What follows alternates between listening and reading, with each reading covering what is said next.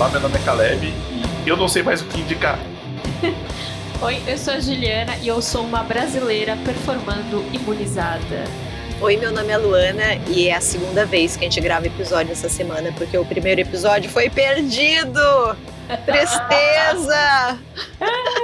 A gente sabia que isso ia acontecer um dia, mas eu não estava preparado para isso. É a primeira em três anos de podcast, acho que foi uma boa média, mas ficamos arrasados, perdemos tudo que gravamos ontem, é isso, só queria compartilhar com o nosso público. e vocês estão escutando? O nome do livro! E...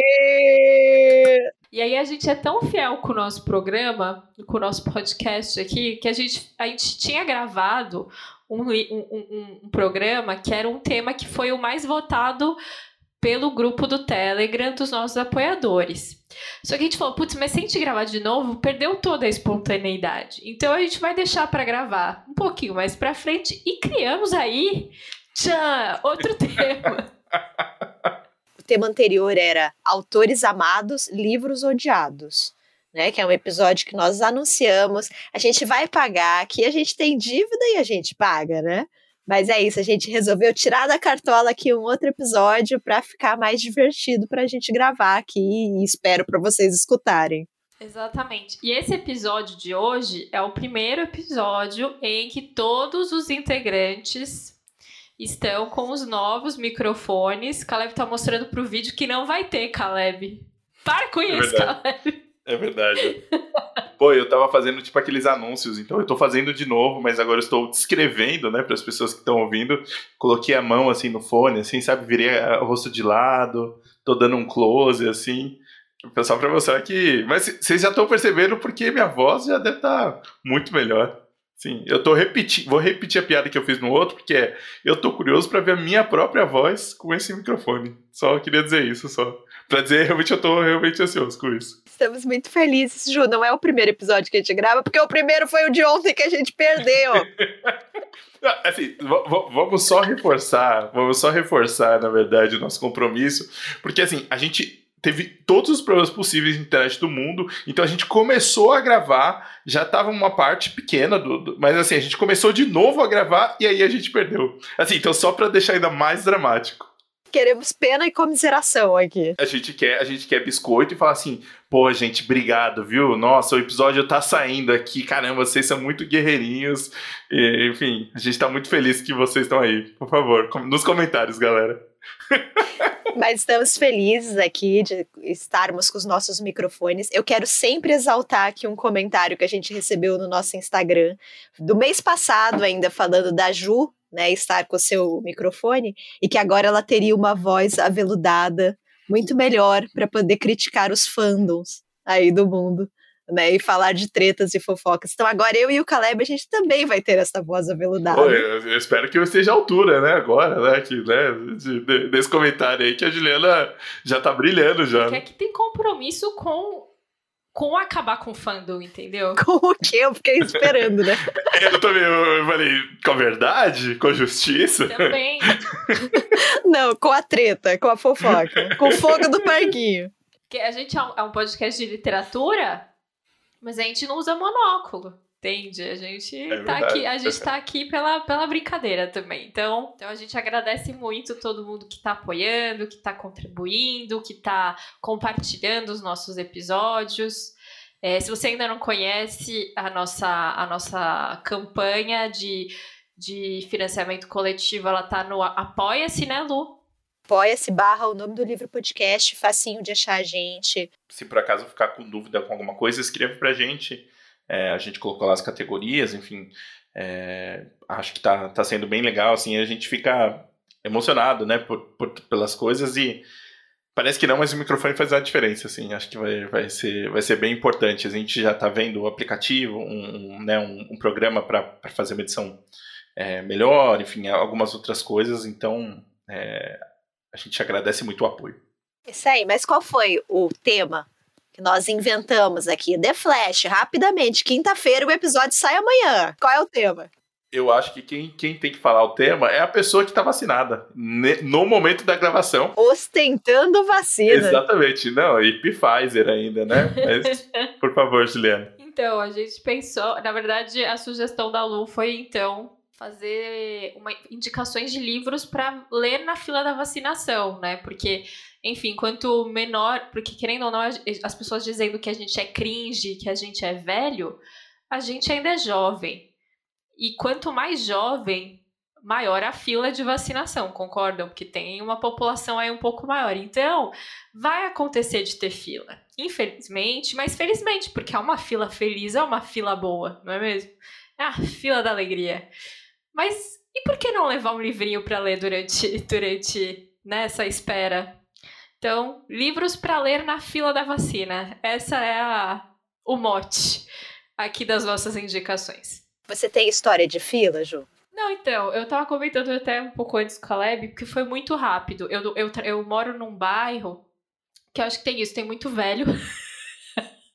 então, tem muito velhinho né, especificamente, assim, eu moro num, é uma, um grande bairro, que é o Butantã, mas especificamente no bairro que eu moro, tem muito velhinho, e aí o posto de saúde, enfim, na época do, do, do das primeiras vacinações, tinham filas muito grandes. E a, fi, e a, e a vacinação para Covid, ela não está acontecendo no posto em si, mas numa igreja. Então, assim, é uma igrejinha pequenininha que é na porta da igreja. A gente não entra na igreja para tomar vacina, nada disso. E, e assim, tinha duas pessoas na minha frente na hora que eu cheguei. Eu falei, nossa, vai ser cinco minutos eu saio aqui imunizada. Daqui pra liberdade. Mentira que tem a segunda dose, mas enfim. E aí, é, a, a, minha história é que a galera tava muito enrolada, não sabia o que tava fazendo, assim. Eu acho que eles. Era a primeira vez deles ali, sabe? Então eles. Porque aí começou a enxergar uma, umas pessoas para tomar segunda dose, e aí eles não sabiam para onde mandar a pessoa, sabe assim? Mas foi super rápido, porque é isso, assim, é, é um bairro que tem essa, esse posto pequenininho, e acho que tem o posto do Butantan, né, do Instituto Butantan, que esse deve estar tá bombando, deve estar tá tendo, sei lá, rave na frente e tudo mais, eu achei melhor ir por um, por um posto mais vazio. Então, então foi bem, bem tranquilo, assim, a única coisa foi que, assim, sabe, então eu, eu fui querer ser toda solícita, né, chegou o cara, tipo, o que que eu faço? Eu, não, moço, entra naquela fila ali, que ali você preenche o cadastro e tal.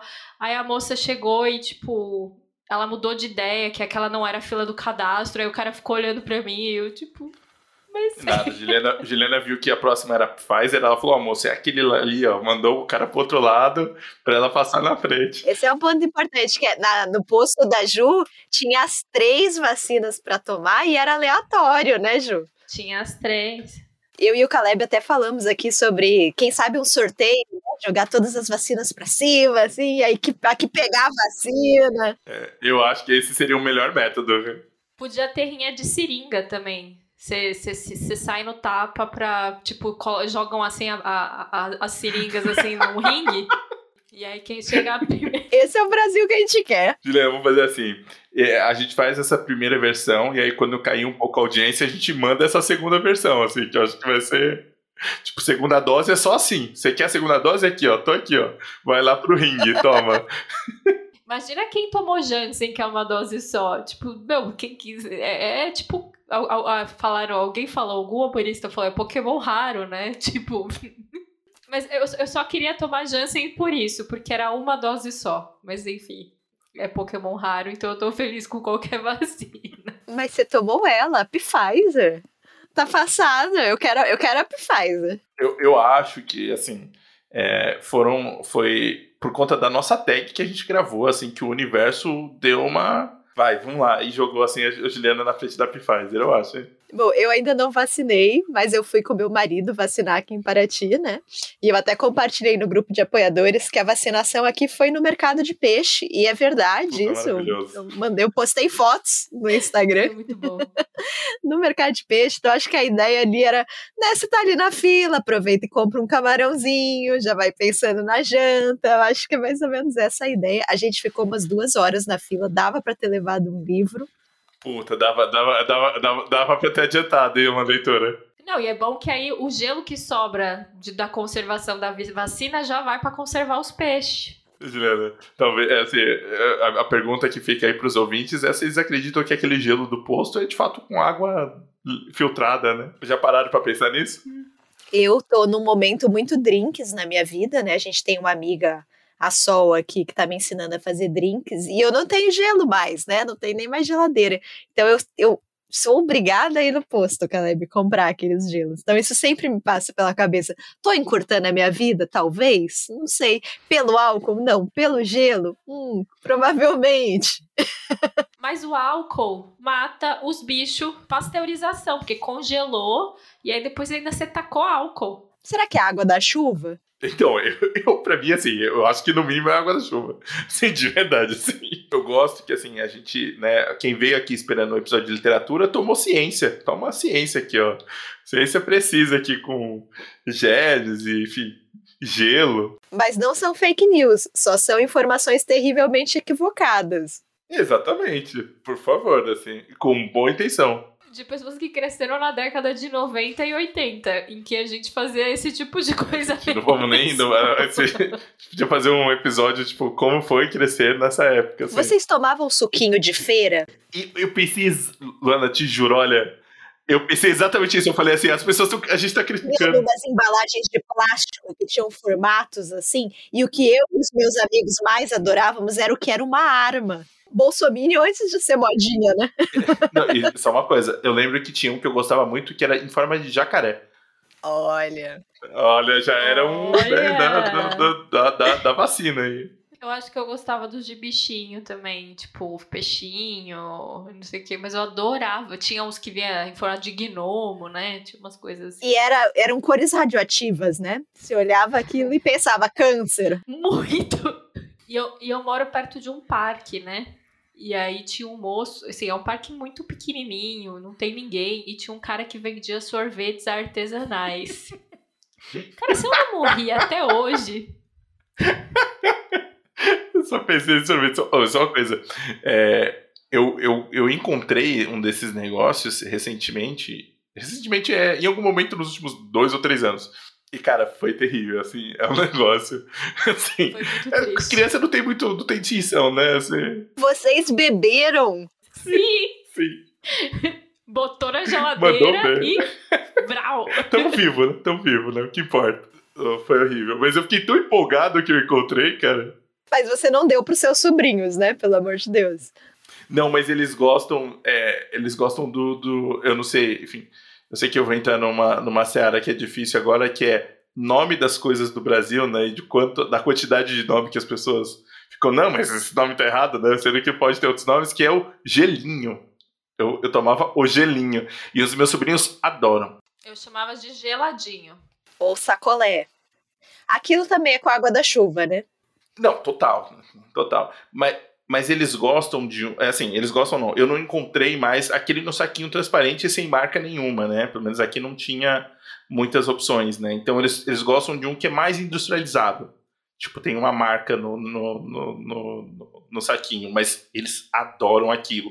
E qual é a cor? Azul, claro. É, exatamente. O, eles, o que eles gostam é. Qual que você, ah, você quer esse lanche? Não, eu quero o, o de gosto azul. eu acho engraçado o gosto azul. É, na minha cidade sempre tinha uma janela com vende-se sacolé. Exato! Essa, essa é a época da inocência. E veio a indústria e acabou com o nosso sonho.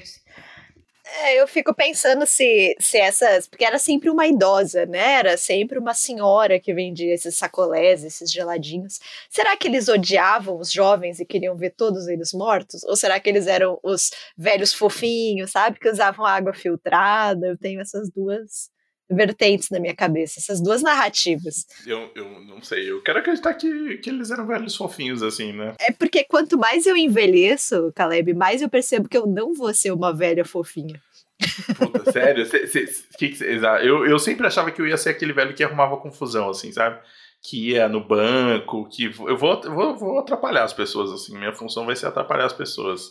Cara, se não for para atrapalhar as pessoas, eu não vejo sentido em envelhecer. É claro que eu vou causar sabe? Eu acho que você é aquelas velhinhas que só quer paz, do tipo, meu, me deixa, me deixa sozinho. Você, Juliana. Você não gosta do jovem, Juliana? Como assim? Agora, imagine daqui 40 anos. Não, eu, eu tipo, velha ermitona, tô dizendo, ah, assim, sabe? Quero tipo... ser ermitona. Eu vou ser daquelas velhas que pegam o metrô às 8, 8 da manhã, sabe? Só pra pegar lugar do, do jovem trabalhador. É isso que eu vou fazer. É, o, o meu pensamento era nesse sentido também, assim, sabe? Tipo, de. Eu, eu, queria que o jovem olhasse para mim e pensasse por que, que esse velho tá acordado a essa hora. E a resposta vai ser porque eu posso, porque eu quero. Exatamente. Pô, Juliana, eu achei que a gente tava junto nessa. Sem graça, Ju. É, eu tô, tenho, eu tô sem graça. Eu tô na paz hoje. É só porque tomou vacina, né? Ontem tava aí desejando a morte das pessoas, né? De uma pessoa específica, não vamos deixar aqui no ar. Quem será, né? Não vamos revelar. Uma pessoa específica, enfim, que to, quase todos desejam a morte, mas assim. Aí agora tá paz e amor, te falar, viu, Juliana? Então vamos às nossas escolhas para ler na fila da vacina? E, e tem que justificar, hein? Livros para ler na fila da vacina. Justifique sua resposta. Três laudas, por favor. Quem começa? Fala só para não começar, né? Sim. Quer que eu comece? Eu quero, Juliana. Tá bom. Então eu vou começar com o livro. Eu tinha escolhido esse livro pelo fato, enfim, já dada a minha experiência, que foi uma fila até que curta, eu falei, vou pegar um livro, vou pegar um livro curtinho né? Aí eu escolhi um livro curtinho, de umas. tem quase 80 páginas. É um livro de cartas também, que é uma leitura rápida, então é um livro rápido de se ler. O livro, e é muito bom, eu gostei muito, eu não tinha falado dele acho que nenhuma vez aqui no podcast. Eu li durante a pandemia mesmo, acho que foi ano passado, no mês que eu tive um mês de muitas leituras, e depois eu não, nunca mais li mais nada que é esse aqui, chama Querido Diego, Sua Quiela, de uma autora chamada Helena Poniatowska. Acho que é assim que fala o nome dela, porque ela é ela é ela é francesa, mas filha de, de, de pais poloneses. O pai era um polonês e a mãe era uma mexicana, ou seja, uma grande, uma grande salada. Esse livro aqui, depois que eu, que eu comecei, né, fui, fui dar uma olhada nele, né, no, né, que eu relembrando assim, eu vou contar uma história que talvez lembre alguma coisa. Qual a história? Diego aqui é o Diego Rivera, o marido da Frida, porque assim, ele vai ser conhecido como marido da Frida e não como enfim, como um grande artista. É o marido da Frida mesmo. Na década de 20, Diego, ele viveu algum tempo na, em Paris, fazendo uma residência artística. Ele já, já era realmente, já tinha muitos amigos artistas, ele já circulava ali no meio. E e aí, nessa, nessa viagem que ele fez a Paris, ele conheceu a Angelina Beloff. Angelina Beloff era uma aprendiz também, ela é russa, e foi para Paris por uma bolsa, por uma bolsa né, de estudos na, na, na Escola de Artes francesa é, de Paris, enfim, não sei o, o nome exatamente. E ele se casa com ela. Só que na década, na, mais ou menos em 21, ele precisa voltar para o México. E ele dá um ghosting nela, assim. Ele desaparece. E aí ela começa a escrever cartas e ele nunca responde. Essa história lembra alguém, amiguinhos?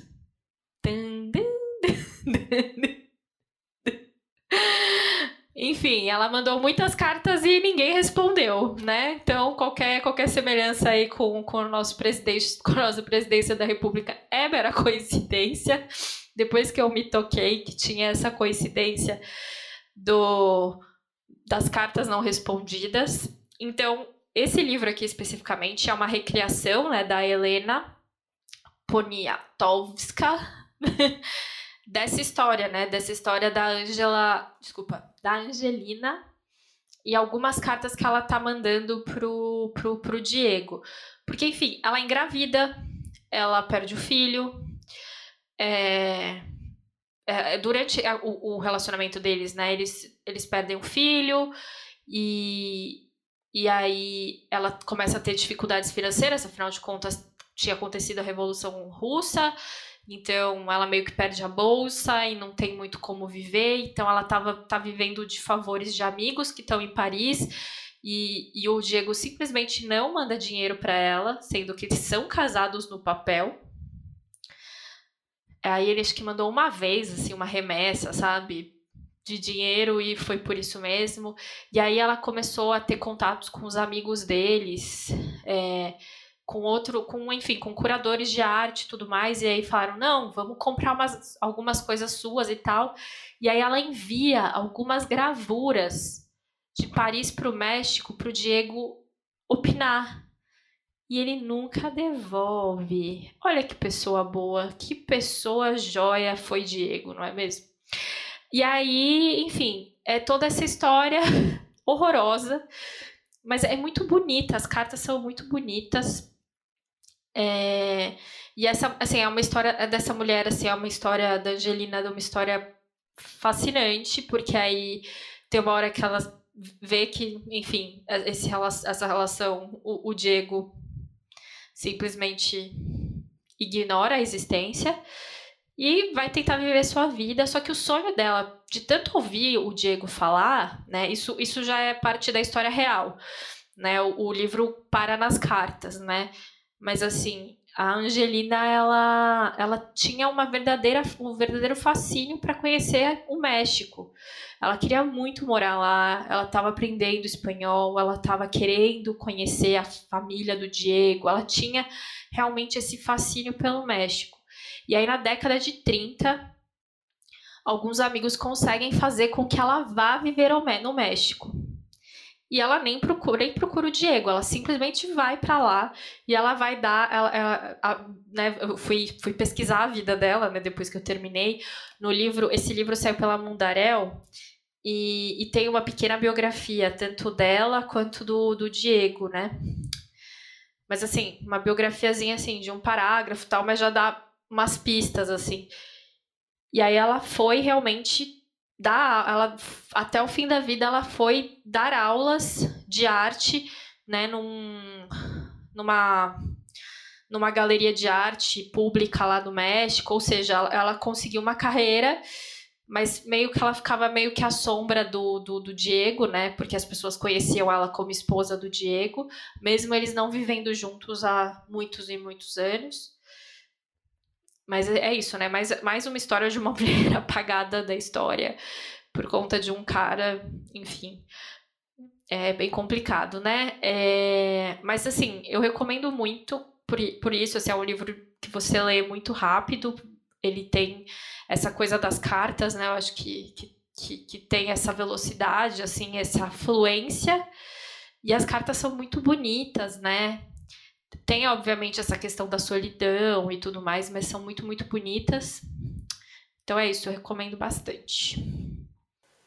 A hora que você falou da, da, da, da não resposta das cartas, eu fiquei. Hã? Mas aí você, você, você, fez um, você fez um gancho, ó.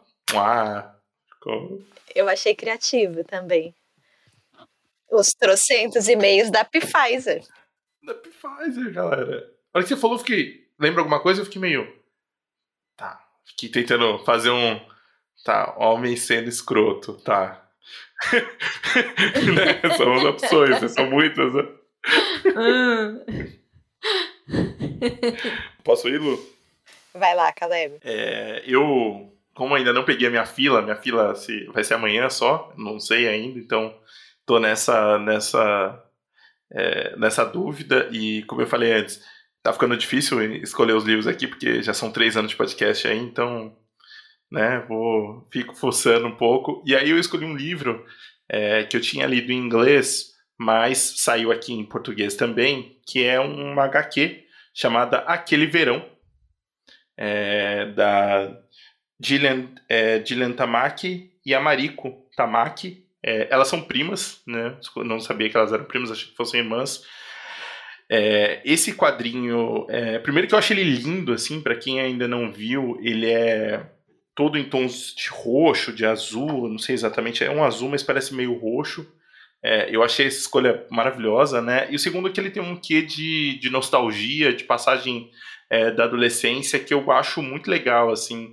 É, o livro é, narra a história da Rose, né, que é uma, uma das meninas, e, e ela tem uma amiga que é a Windy, que elas passam, elas estão passando, elas passam esse, esse verão, costumam passar esse verão num, num, numa, numa praia, né, no Canadá onde se passa. As duas têm entre 10, 11, 12 anos, assim, não fica muito tão claro assim, mas elas estão na fase, na verdade, para entrar na adolescência, é, então tem essas questões de amadurecimento, né? A Rose, ela. É, ela tá num momento mais difícil, porque ela tá num momento mais hum, vulnerável, talvez. É, os pais dela estão brigando muito, né? E, e, e, enfim, não conseguem ficar juntos sem brigar, isso está afetando muito ela. É, ela e ela e ela encontra essa amiga Wendy só né, nas férias, né? É amiga de férias, vamos dizer assim. É, e a Wendy está em outro, assim, ela tem uma vida um pouco mais é, sei segura, mas assim mais é, sem tantos problemas assim. É, e está numa fase um pouquinho diferente da, da Rose, assim, com outras questões. É, e o livro, o livro não tem um arco narrativo do tipo, olha, acontece isso, mas é, ele vai, ele vai se ele, ele, se desenvolve meio lentamente, assim, sabe, com episódios e, é, e, e, algumas questões e, e, e, elas vão descobrindo algumas coisas. Tem um momento que elas conhecem uns os outros meninos mais um pouco mais velhos. É, uma delas, né, vai, vai se encantar por um menino, mas tem essa questão da diferença da idade, né? Essa questão do amadurecimento, acho que talvez é o tema principal assim da HQ. Só que é muito bonito, assim, sabe? Eu acho muito bonitinho, assim, sabe? Tipo, muito a forma como a, a, é desenvolvido, né, a trama. Então tem, tem essa morosidade mesmo dos, dos verões e das coisas que a gente é, passa quando a gente é jovem, né? No sentido de, de é, acho que não, não nesse sentido tradicional americano do verão, pelo menos não foi, mas, é, sei lá, eu lembro quando eu era criança que eu ia pra praia, sabe? Tipo, ia pra Praia Grande, é, ficar umas duas semanas lá, então tinha esse, é, é, essa mudança de ares e tudo que traz, tá nesse lugar de praia, nessas condições, e, e claro, influenciado pela, pela, pelo, pelo que elas estão vivendo, né? Pelos que elas estão passando é, e que elas estão sentindo. É, eu acho muito sensível, assim, sabe? É uma história muito. É, é, é, muito bonito, assim, na verdade. A construção das imagens. É, eu gosto do traço, né, da, da Gillian. Né? A, o roteiro é da Marico, a, a arte é da Gillian.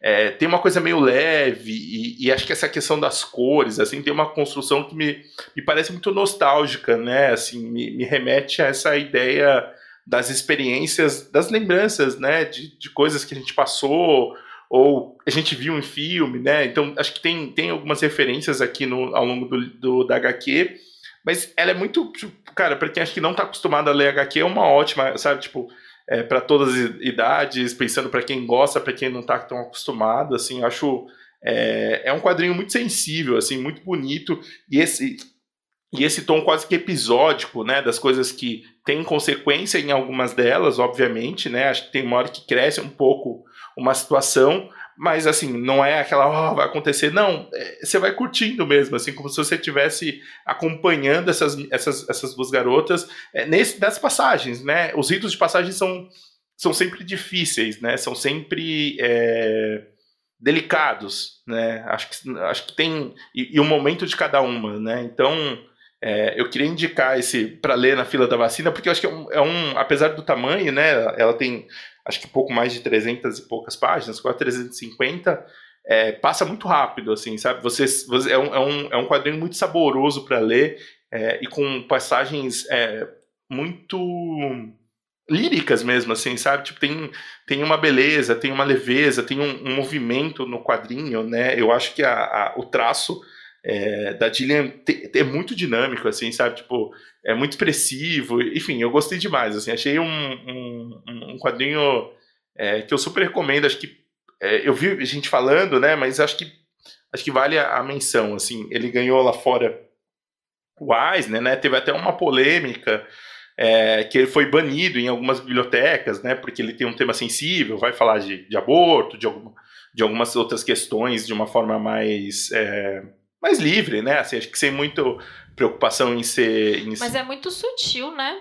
É, não, é muito sutil. Eu acho, assim, quando, quando eu vi essa notícia, Judy, falando, olha, que ele foi banido, eu falei, nossa, mas ele fala de uma forma tão. É, eu, eu, acho que, eu acho que o mais perturbador, Ju, é porque são duas adolescentes é, e nessa, nessa narrativa, né? Assim, nessa, acho que nessa visão, né? É, eu preciso reler, porque eu não lembro desse, dessa parte especificamente. Mas, mas assim, eu acho um, um baita quadrinho, assim. É, eu fiquei com vontade, enquanto eu, eu falava, eu fui, fui, fui, fui, dar uma olhada nele aqui, eu fiquei com vontade de reler, assim, porque achei ele meio good vibes, assim. E eu realmente acho essa escolha do, do, dos tons, é, do roxo, do azul, da sobreposição, né? Eu vi uma entrevista com, a, com as duas que é, é, de influência de mangás, né? Tem um pouco até do traço, se a gente pensar um pouquinho assim, mas principalmente ela falou ah, esses mangás antigos que eram feitos em uma cor só, né, em azul e tudo mais. Mas acho que o, o principal sentimento é de nostalgia, né? nostalgia, acho que nesse, nesse é, com, com a ideia dessas cores, enfim, desse tom. É, enfim, fica aqui a recomendação do, do quadrinho que saiu aqui pela, pela Mino, né? Aquele verão, que é muito, muito, muito legal. Eu amo o fato das autoras serem primas. Porque até isso tem a questão da nostalgia da praia, né? Da, da adolescência. E, e, assim, Lu, na entrevista que eu li, fala, falou que muito foi da, da, da vivência da, da, da, da Gillian, que é a, é desenhista, né? É, então eu achei engraçado, né? Até meio do tipo, dar uma ideia, além de, do legal delas serem primas, é, ah, é baseado na ideia não, não da roteirista, mas de quem tá desenhando. Então acho que faz uma mistura, assim, sabe?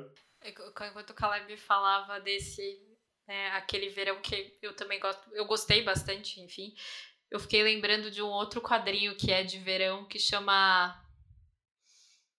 Ai Deus, histórias de verão? Não. Aqueles três da, do SESI. Ah, aqui é o puto, maravilhoso, né? O do. O do é, Melhores. Do Zidru.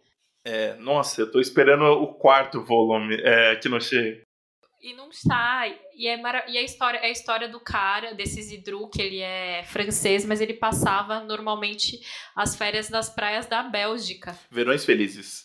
Verões felizes. E aí são, assim, anos específicos, assim, então cada. cada assim, e não segue uma ordem cronológica, né? Não, ele segue o contrário, João. É, o que eu achei ainda mais surpreendente, né? Ele vem do mais velho, vai ficando mais novo, né? Nos outros, né? Nos, até o terceiro volume. Né?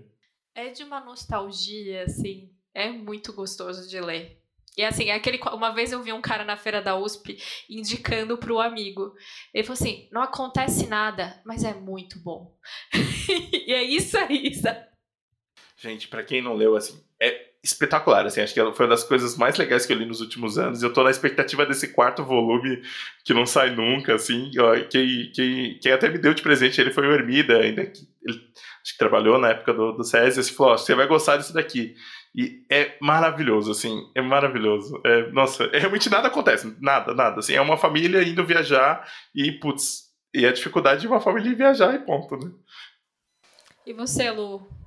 Quando você estiver lá no mercado de peixe, olhando o mar, olhando os camarão, o que, que você está pensando levar? Olha, eu vou ser muito previsível aqui, desculpa a sociedade, e eu vou falar de livro de pandemia, né?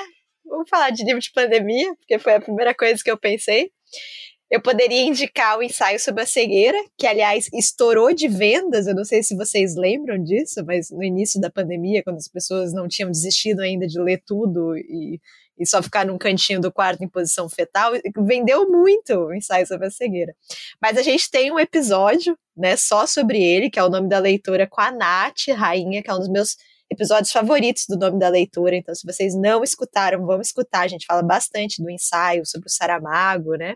Eu poderia ter falado do Dentes Negros também, que é um livro de um autor nacional, André de Leônidas, que eu adoro. Apocalipse no Brasil, em Goiás. Então fica aqui a, a curiosidade, vale a pena também mas eu quero falar sobre o Eu Sou a Lenda, porque outro dia a gente estava comentando sobre esse livro no grupo de apoiadores, e aí eu lembrei, falei, nossa, esse livro é legal, né? Fazia tempo que eu não pensava nele.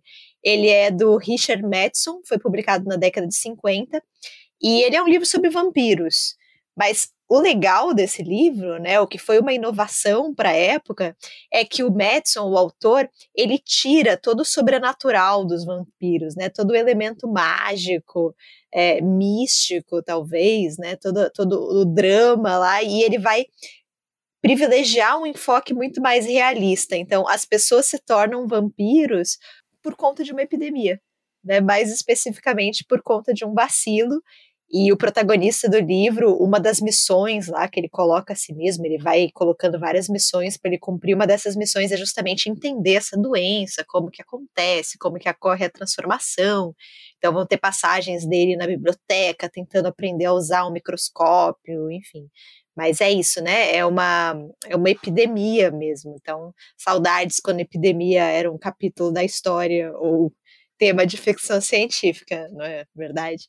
E eu gosto desse livro também, eu, eu, além disso, né, de ser um enfoque que eu acho bem original, assim, principalmente para a época, é que, na real, o grande problema desse protagonista, a maior ameaça não, não são nem tanto os vampiros, é o tédio, porque ele está sozinho no planeta né? E ele perde completamente o seu propósito, ele não tem mais companhia, ele não tem mais futuro, ele não consegue mais extrair um significado ali da própria existência.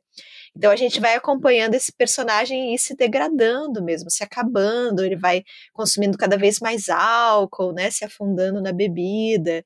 Então, ele é um livro que, além da questão da epidemia e vampiros, ele fala muito sobre, sobre essas reflexões mesmo, de qual é o significado da nossa vida, né? Como é importante a gente ter esse sentido né, de uma existência, ou conseguir extrair algum tipo de lógica da nossa própria vivência.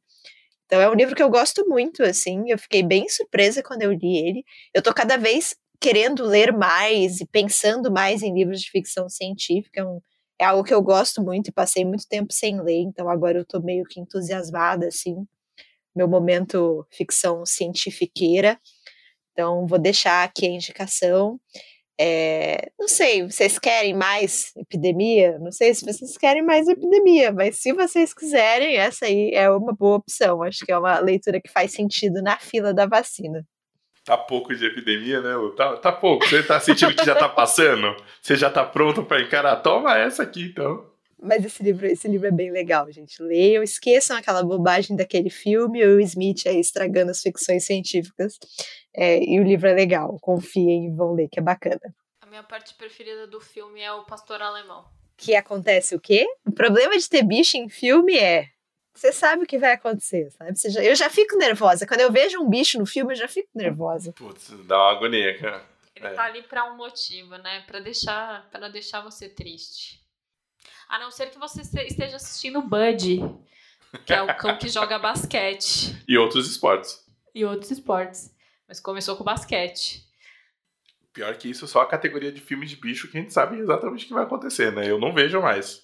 Juliana viu há um tempo atrás. Aí eu falei, não, não, isso aí não, não tem como, não. Porque eu falei, ele, ele morre no começo. Ele começa morrendo, tipo, ah, estou morrendo, deixa eu contar a minha história. Meu amigo Enzo. O dono é um piloto e ele gosta de velocidade. Enfim. E aí eu falei, não, ele já morre no começo, não tem como ficar mais triste que isso. Tem. Yeah. Spoiler, tem, tem sim. Corta pro narrador, né? Sim, tem sim. Quem tá chorando? Minha gata tá revoltada aqui. que foi, Penélope? Acho que ela tá caçando.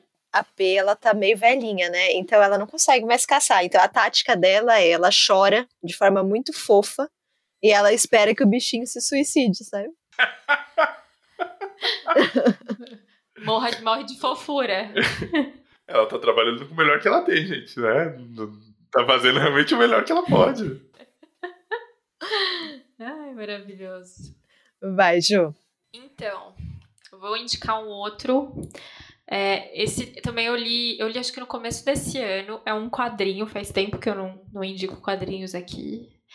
É, o nome do livro é Mundo Mulher e a autora é Armin Aminder é, Dali, Daliwai, eu acho que é isso. Ela tem ascendência indiana. É, esse livro saiu pela Conrad e, e assim, ele tem um formato como se fosse uma coletânea de tirinhas, né? Mas é aquela, aquelas tirinhas que você, né, que, que formam uma narrativa. Né? Então tem história. É que nem um Peanuts da vida, um Snoopy, né? Que você. Você pode ler independentemente, tem as, as histórias independentes acontecendo, mas sempre tem a história do futebol, sempre tem o Halloween, então, né, tem aquela narrativa fechada. E nesse caso é basicamente isso também. Então começa o quadrinho explicando o que é esse mundo mulher, que, enfim, né, já que a Lu começou aqui a falar de vírus, aconteceu um vírus em que todos os homens morreram, né? Enfim, isso já tem, né? Os homens, no caso, homens mesmo, não humanidade, né? Porque a gente tem essa, esse costume de achar que homem é humanidade, né? É homem. Todo mundo com o cromossomo XX, não, XY. Todo mundo com o cromossomo XY morreu. O, acho que é, era até acho que se não me engano até fala isso no começo, né, que, que a doença pegava por conta do cromossomo Y, né, por isso que as mulheres sobreviveram e tudo mais. E aí assim, se passou muito tempo, né? Então, nessa sociedade que só mulheres viviam, né, elas conseguem um jeito, enfim, de de engravidarem, né? Hoje em dia já é possível, né? Enfim, essa questão da, da da célula de uma mulher com o óvulo da outra, enfim, já é possível, então a, a reprodução continuava a acontecer, né? Algumas mulheres se voluntariavam a engravidar, elas queriam engravidar, então elas. E, e aí a sociedade vai se mantendo dessa forma. Mas é um quadrinho de humor, tá, gente? Não é. Porque tem um, um outro quadrinho que tem um pouco essa premissa, que é o, o Y, o Último Homem, que é bem legal também, eu não terminei de ler, mas eu tava gostando muito. Inclusive, queria voltar a ler. Viu, Caleb, se você ainda tiver com eles. Não, tá aqui. Você viu que vai Você viu da série? As fotos, já tem, já tem meio Já tem série? É, série, acho que vai ser a série acho que pela Amazon. Caramba! Assim, já tem imagem e tal. Maneiro, maneiro. É, esse, esse do Y, é, ele é mais... Ele é mais aventura mesmo, né? Esse é bem de humor, assim. E aí tem algumas coisas engraçadas, né? Então tem a história, assim, tem as histórias de relacionamento, né? De tem a, a, é, é, é, meio, é meio que uma comunidade, mas tem uma presidenta, mas é uma presidenta tipo que, que, que, que leva mais em consideração, né? São comunidades pequenas e aí cada povoado tem um nome diferente. E, e aí, por exemplo, a cidade dela chama Coxa da Beyoncé. Porque, tipo, eles olham o mapa assim, então é tipo a barriga da Beyoncé. Tipo, é como se o mapa do mundo fosse a Beyoncé, sabe? Tipo, como se ela fosse, né? Uma divindade, enfim, tem gente que acha que é de fato, né? Então. né? Então, tem essa. O fandom tem que acabar, eu queria dizer aqui, se eu não falei hoje. Enfim, mas eu não tenho nada é, só, é que eu achei engraçado, né? Porque aí mostra o mapa e tem, tipo, a canela da Beyoncé. E aí as, a, a, história se passa na, pelas. As histórias são das moradoras da coxa da Beyoncé. Das coxas de, da Beyoncé. Então tem essa coisa do, dos. Do, dos relacionamentos, né? Então as, Uh, tem algumas mulheres que querem ter relacionamento aberto, outras querem casar, outras querem engravidar, né? Vai, vai tendo essa, essa dinâmica entre elas. E aí tem uma senhora, que é a avó, que é a avó e uma netinha. E a netinha é muito curiosa, ela quer saber. E a avó, ela viveu ainda no, né, muito nova, ela viveu nesse mundo ainda com homens. Então ela, entre aspas, conheceu, né, esse passado e tudo mais. E a, e a netinha é muito, tipo, curiosa, ela quer saber como é que era, o que, que eram os homens e tal. E aí, uma vez num passeio, né, porque, enfim, né, com metade da população morrendo assim, né, óbvio que as coisas, né, tem, tem essa, esse cenário um pouco apocalíptico também de, tipo, a energia caiu, até as coisas irem se recuperando, né, algumas coisas aconteceram. E aí, nos escombros, essa netinha, ela encontra um DVD e, enfim, ela nem sabe o que é um DVD, né? Essa eu acho que é a parte mais engraçada, assim, sabe? Porque. E aí o DVD é um filme horrível que chama Segurança de Shopping. É, eu esqueci o nome do, do, do, ator. É um, um ator de comédia. Assim, é um filme assim de, desses de humor assim ofensivos, muito ruins. e aí ela pega e fala: "Vó, isso é um homem", né? E aí, para ela, o modelo de homem é o segurança do shopping, é o ator. E ela fica fascinada e ela acha que aquilo né, é a capa do DVD, porque e aí a Von já abre o DVD, né? Tipo, abre assim a caixinha, ela, você quebrou! E tal, né? E aí tinha o CD ainda lá dentro, né? E aí ela dá mil jeitos e consegue assistir o filme. E ela fica, meu Deus, isso é um homem, sabe? Tipo, impressionada. Enfim, eu esqueci o nome do ator, mas é que é muito engraçado, né? Porque vai totalmente contra qualquer padrão de beleza, né? O cara, né, ele é gordinho e tal, e aí pra ela aquilo lá é, é tipo a referência, né? É muito, muito bom. Então é isso, assim, é, é, são, são tirinhas, você lê super rapidinho, assim, elas são bem gostosinhas de ler e tem esses momentos bem engraçados, assim. Então fica aqui a minha recomendação. Talvez eu tenha jogado no Google segurança de shopping Kevin James. Isso.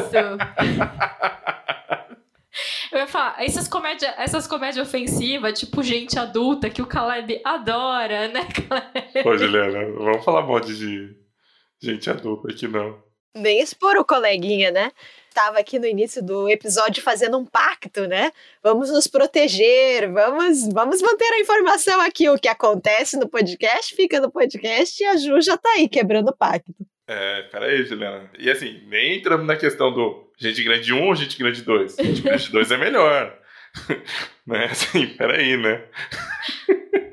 mas, mas, mas esse segurança de shopping, eu acho que eu vi um pedaço sei lá, numa sessão da tarde eu ouvi o trailer, sei lá que eu vi, assim. Gente, é muito ofensivo, assim. É muito é, os ofensivo. Filmes, os filmes do Kevin James, eles estão um pouquinho além, assim. Eles... É uma outra categoria.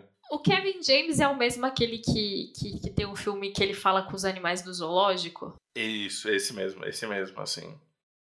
É, mas assim, tem um, um, dele com. Ele tá sempre também nos filmes da Anna Sandler, né? Porque tem aquele que eles são bombeiros, que eles se casam, né? Ah, eu os declaro como marido de Larry. Esse, esse é, até que é legalzinho. Tá vendo, Juliano? No nível menos ofensivo. Há cinco minutos você tava me criticando. Aí agora você já tá convencido de que é legalzinho. Não, esse especificamente, mas esse segurança de shopping eu nunca assisti, não. E são essas pessoas, né, que criticam o Murakami, Miyakoto.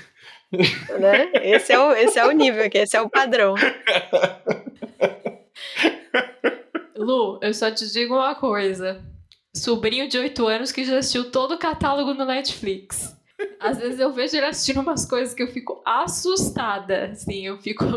Por que, que você tá assistindo isso?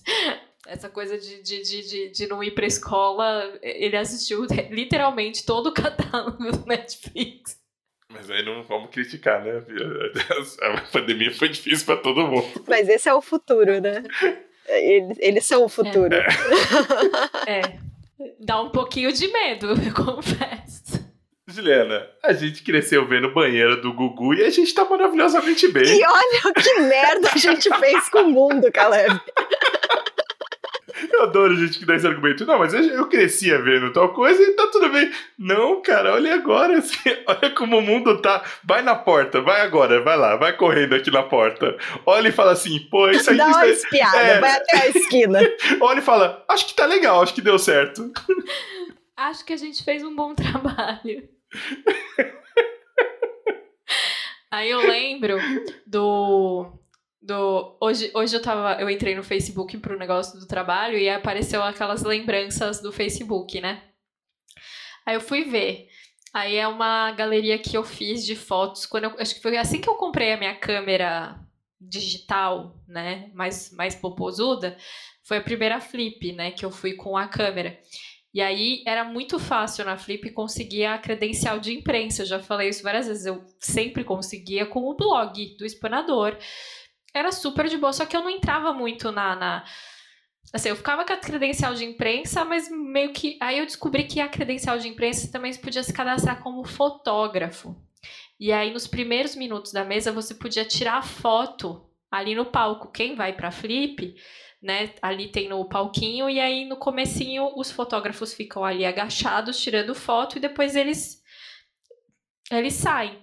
E eu, nesse ano, eu, eu entrei, falei, vou testar minha câmera, pá.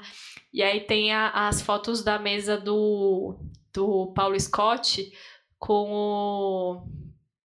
Ai, José Luiz, José Passos. Luiz Passos. E nessa mesa, o, o, o Paulo Scott falou uma coisa que naquela hora eu fiquei, nossa, que ele é um pouquinho mais velho que a gente, né? Coisa, mas eu achava que ele era muito mais velho. Ele falou assim: "A minha frustração é que a minha geração falhou.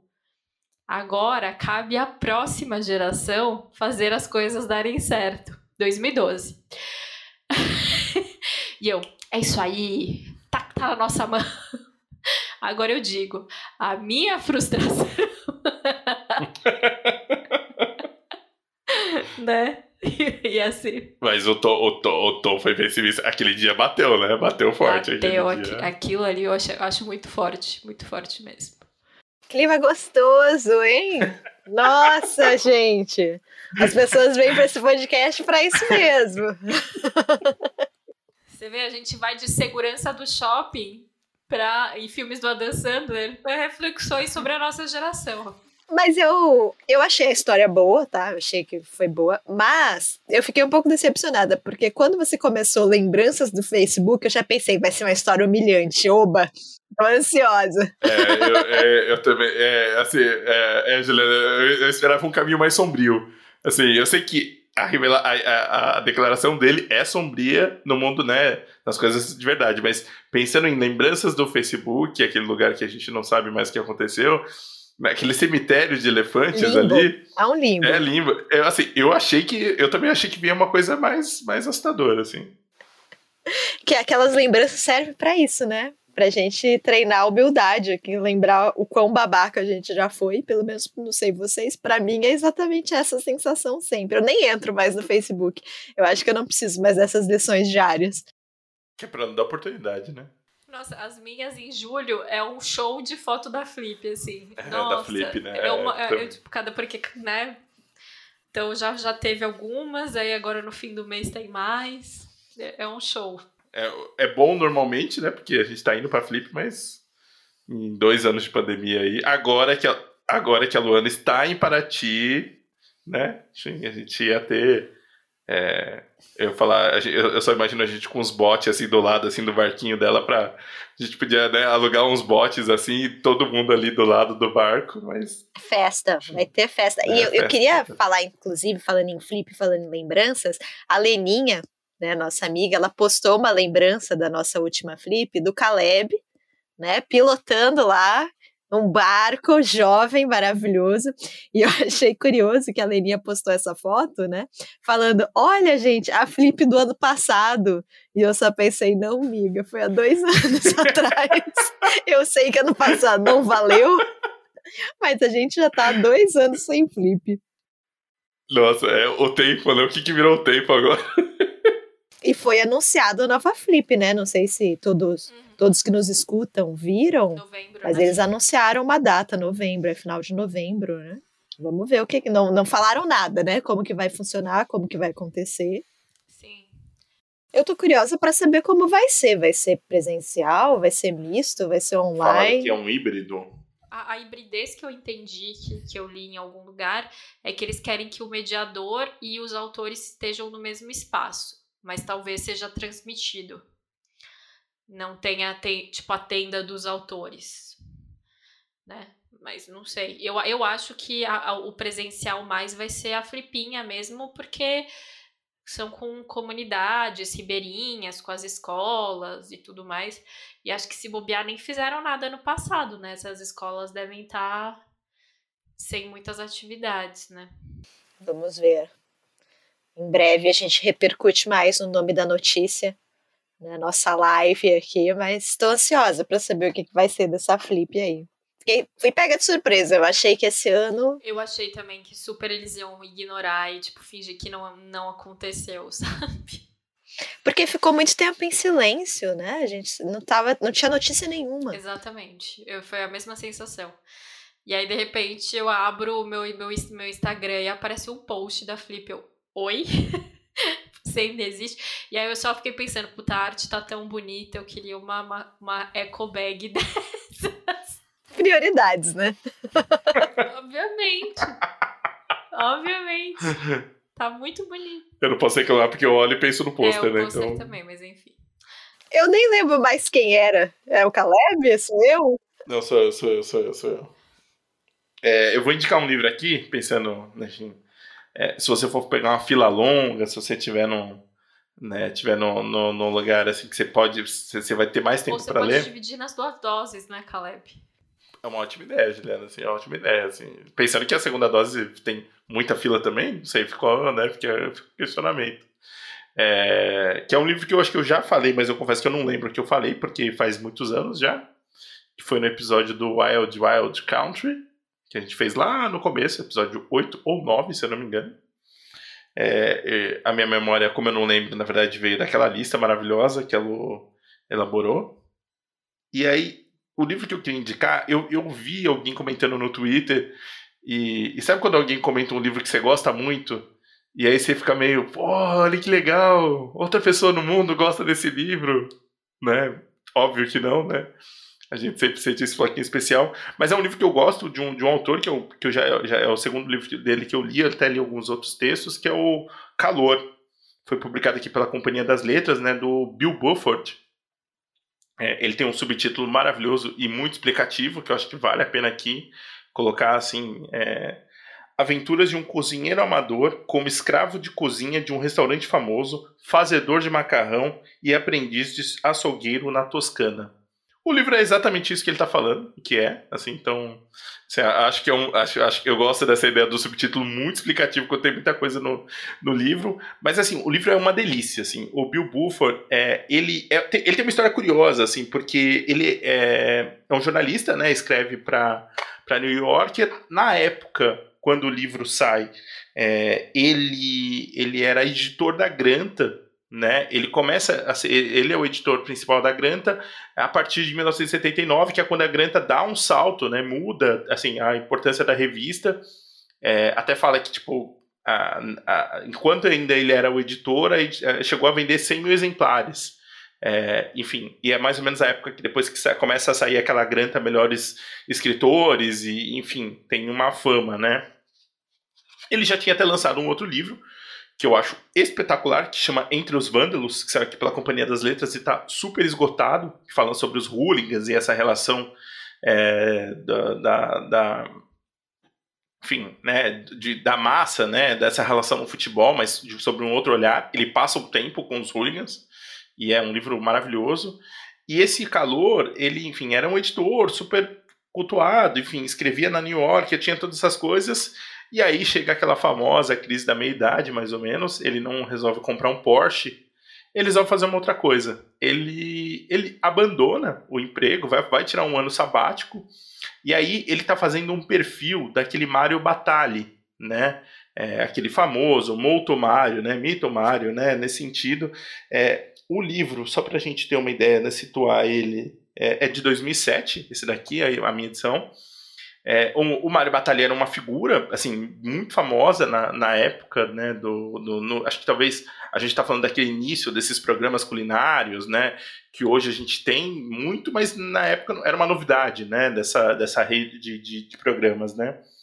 E ele faz uma, um, um, perfil do Mário, e o livro, é legal, legal que o livro começa, assim, jornalista, o cara é um escritor, assim, é, que consegue fazer os ganchos, consegue te envolver, é, é a presença do Mário, né? Ele chega para uma amiga fala assim, oh, vou levar alguém aí para almoçar e na, na, jantar na sua casa, e é o, e é o Mário Batalha, assim, que é um cara grande, é, enfim, o estereótipo, né, do que a gente imagina do italiano. É, só que, assim, é, é um cara meio é, o apelido é Molto Mario, que é, é muito Mario, né? Ele é um cara exagerado, né? em tudo que ele faz, e até o perfil dele que ele faz na, na New York é, fala de alguns vícios, né? Principalmente vício de cocaína e tal. E ele meio. Cara, imagina, o cara, o chefe chega na sua casa para fazer comida, traz comida, bebidas, termina assim, extasiado, né? E ele se empolga e, e, e fala com o Mario que ele quer fazer essa, essa reportagem, só que é, ele queria trabalhar na cozinha do Mario. Então ele vai trabalhar, vai ser o escravo de cozinha, ele vai trabalhar na cozinha de verdade, assim, né? Na, na, na, nas bancadas de preparação e tudo. Não vai receber absolutamente nada por isso. É, e ele vai aprender como é trabalhar na cozinha, né? e, cara, é delicioso, assim. Eu gosto muito, né? Esse livro me lembra outro que eu ainda quero. Não sei se eu já recomendei aqui, mas ainda quero fazer uma recomendação porque eu quero reler ele, que é o Cozinha Confidencial, do, do Anthony Bourdain. É, o, o, Anthony, o Anthony era amigo do, do, do Bill Buffer. É, quando o Cozinha Confidencial sai, é, antes do, do, livro sair, saiu um, um, um, trecho, mas não exatamente, né? Mas é, na New Yorker, né? Quando era ainda editada pelo Bill Buffer, né? Então, de certa forma, é, ele fala que o, o, Anthony Bourdain lembra que ele estava cozinhando alguma coisa quando a revista ligou e falou assim, ó, a gente vai publicar o seu texto e depois disso sai um livro, enfim, e tem um barulho enorme quando o livro dele sai, né? É, enfim, o livro, o livro vai contar essa experiência e de como eu, eu tenho meio um fascínio por essa ideia da cozinha, essa, as regras que, é, que enfim, que, que que, que regem mesmo, né? Essa. Porque é isso, né? Eu lembro do, do livro do André Bourdain que ele fala assim, cara, enquanto tá todo mundo aproveitando, você tá trabalhando. É isso. Sua vida é essa, não vai ser. Você vai sair de madrugada e quando todo mundo começar a sair dos trabalhos é o, é o momento que você vai estar tá lá trabalhando, assim, sabe? E esse tipo de dedicação é, e ele aprende mesmo, assim, é muito curioso que a primeira parte do livro termina com ele, cara, trabalhando, sei lá, sete, oito horas, assim, exausto, mas, tipo, ele conseguiu é, meio que cuidar da praça dele, assim, sabe? Tipo, é... e aí essa segunda parte, né? Que é quando ele decide, e tem muito, durante é, é, é essa narrativa dele, é, tem muitos questionamentos, tem muitas informações, muitas histórias sobre culinária, de onde surgiram alguns pratos, algumas outras coisas, como ele aprende a fazer macarrão. E aí ele decide que o jeito dele aprender a fazer macarrão de verdade é ir para a Itália. Né? Então ele vai tentar aprender a, a, fazer o macarrão. Ele traz uma longa discussão sobre como o uso do ovo na massa foi uma coisa revolucionária. Eu acho que ele, ele dá uma exagerada nisso, mas. E, e, depois ele vai trabalhar também com um açougueiro, que é um, um açougueiro super famoso, enfim. É, o livro é uma delícia, assim, gente. Eu acho. Nossa, eu, eu não sei se é o tipo. Porque é o tipo de leitura que me agrada, mas o, o calor é um, é um livraço, assim, sabe? O Bill, Buffer escreve de um jeito que você, você fica querendo mais, assim, sabe? Tipo, é um contador de histórias mesmo. E é um livro para quem não está muito acostumado, acho que não era muito meu universo. É, ele te apresenta para muitas coisas, né? Essa ideia do cara que não sabe, está lá na cozinha aprendendo, ele está falando desse processo, eu acho muito é muito interessante, né? E, e, é um livro delicioso, então assim, acho que para uma fila de vacina é um livro que vai gostoso. Talvez você precisa tomar mais doses, mas Acho que vamos com calma. Vamos tomar as duas quando for preciso, se for uma, né, também, mas é um livro que vale a pena muito ler, o calor. Ah, gostei dessa ideia do livro divertido para ler na fila. Deveria ter pensado nisso. Não, mas assim, só é engraçado que sempre que a gente coloca qualquer tema aqui, às vezes as interpretações são diferentes, assim, nem sempre todas, mas às vezes uma, uma é diferente da outra, assim, sabe? Eu acho engraçado. É porque as pessoas acham que a gente faz o quê? Reuniões de pauta. É, a gente se reúne, discute detalhadamente o que cada um vai dizer, combina. E na verdade, geralmente o que a gente faz é: bora gravar, bora aí! No máximo a gente diz qual livro escolheu pra, pra, pra, pra não se repetir, né? Muito raramente. É, é, Hoje, por exemplo, a gente não é, falou. Então, se alguém tivesse a mesma ideia. Pô, mas hoje era livre, assim. Hoje ia ser um sincronismo um pouco exagerado, assim. Eu confesso que eu, né, eu ia falar, gente, a gente, tudo bem, né? A sintonia aqui, energia lá em cima, todo mundo, mas, pô. Contem pra gente, né? Já que o assunto é tão livre e permite tantas interpretações, qual livro você indicaria para ler na, na fila? Ou se você levou algum livro para ler na fila, talvez é isso tenha acontecido. Essa, essa, é, essa é uma boa pergunta, hein? Bom, eu fiquei. A minha escolha agora, né? A minha segunda escolha, eu pensei o seguinte: ah, fila, vamos de contos. Acho que conto é uma boa ideia para uma fila, né? Você consegue acabar ali o conto mais rápido, dá ali para você, né, terminar a historinha antes da sua vez. E eu fiquei pensando também sobre o que, que está em destaque né, nesse momento da pandemia, além da terrível desigualdade social e velha luta de classes? O cidadão de bem, né? Que tem sempre essa presença magnífica, significativa. Né? A gente está vendo vários cidadãos de bem aí aprontando mil e uma confusões na pandemia, desde, sei lá, não ser capaz de não ir numa festa né? Não ser capaz de não pensar além do seu próprio prazer imediato, ou furar fila, né? Tomar três doses de vacina enquanto tem gente que não tomou nenhuma.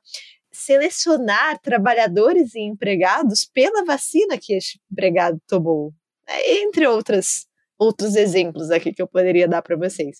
E aí eu fiquei pensando em cidadão de bem e eu lembrei do de George Saunders.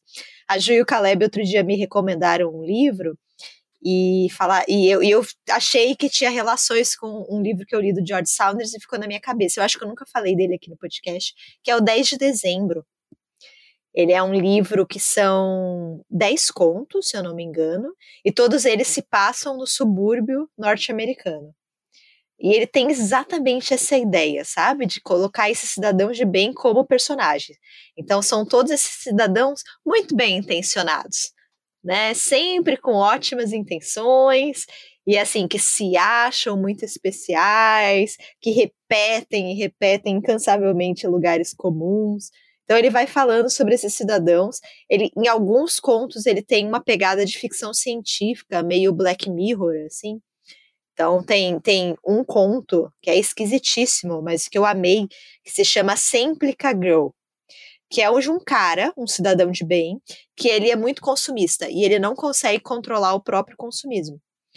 Tá com o cartão de crédito estourado, completamente afundado em dívidas, mas a filha dele quer alguma, quer um presente, né? Ela quer ganhar algo e ele não consegue negar. E o que que ela quer? Ela quer justamente essa Semplica Girl, que são mulheres que vêm de países periféricos e que vão para os Estados Unidos e que se vendem como objetos de decoração para as famílias de classe média. Então você pode pendurar uma moça dessas no seu jardim, né, e deixar ela lá como decoração e é a última grande moda entre a classe média norte-americana, né? É um bafo assim. Então a história fala sobre isso. É terrível e assustador e muito factível, de certa maneira. Mas, e ele tem outros contos muito esquisitos também. Ele tem um, o meu conto favorito é o primeiro, que fala sobre uma menina que está em casa e ela vai sofrer uma agressão e tem um vizinho que pode ou não salvar ela.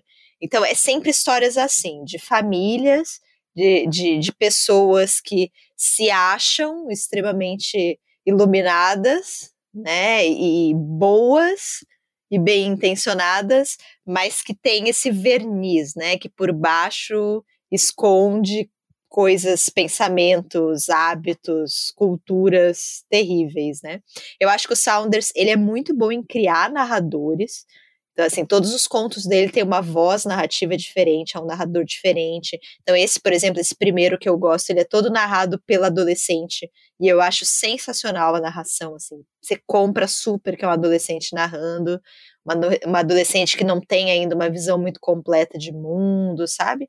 Que, que que tem um horizonte ainda muito pequeno e que repete muita coisa dos pais e daquele ambiente que ela vive. Mas ele tem outros narradores, ele tem um assassino que é narrador, ele, enfim, ele vai passeando assim por vozes e ele constrói essas vozes muito bem.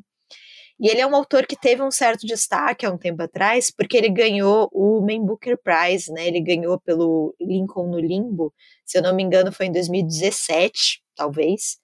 É, o 10 de dezembro é de 2013, então é um livro que veio um pouquinho antes. E aí as pessoas estavam falando muito desse autor, eu não tinha o Lincoln no Limbo, até hoje não li, apesar de ter vontade, mas eu tinha esse de contos. E aí eu li, assim, histórias muito esquisitas, mas que fala sobre classe média. Assim, vale a pena. É, algumas histórias são bem perturbadoras, ficam com a gente aí durante um tempo, mas eu acho que é uma leitura bem legal, assim, eu acho que o romance dele deve ser muito bom também, porque como contista, principalmente nessa construção de vozes, eu fiquei bem impressionada com esse livro. Essa da boneca aí, leve, assim, qualquer semelhança, rapaz. É. Você fala, eu fiquei incomodado aí. É, são horríveis as histórias, assim. Esse fim de semana no Fantástico é, apareceu uma reportagem, eu não sei se. É, eu acho que todo mundo lembra a história daquela daquela senhora que foi liberta, né? Porque ela era escrava numa família em Minas Gerais. E aí o Fantástico fez uma matéria com mulheres, acho que, assim, eles focaram na Bahia, né? Que aí elas estavam indo conhecer o mar e tudo mais, e é isso, né? Mas isso é comum em muitos lugares, né? Que o foco da reportagem acabou sendo que ela tem um, uma casa de convivência para essas mulheres tentarem reaprender a viver, assim. Aí a Lu começou a falar, eu, gente, eu, tipo, é muito a nossa história, sabe? Surreal, né? Baixamos o clima de novo aqui. E é final de episódio aí, vamos fazer um esforço para levantar esse astral. Ju vacinada! Aê! Aê! e Caleb amanhã, né? Aliás, para vocês que estão escutando o episódio na sexta-feira, hoje. É, a minha vacina, se você está escutando, a minha vacina já é notícia velha. Então é isso, gente. Ó, ontem deu tudo errado nossa internet caiu um milhão de vezes, a gente perdeu a gravação. Então acho que hoje deu certo, acho que hoje a gente está numa estrela boa. Aqui o, o, José Otávio, que morava na casa da, que era a internet da Ju, se mudou para minha. Foi passar férias em Paraty. Exato, aqui no barquinho. Mas é isso, acho que o episódio hoje vai dar certo. Vamos ter fé que tem que sair amanhã. Sexta-feira aqui de vacinação do Caleb. Vai, vai, vai funcionar. E é isso aí. Até mais, gente. Tchau, tchau. Até mais. Tchau, tchau.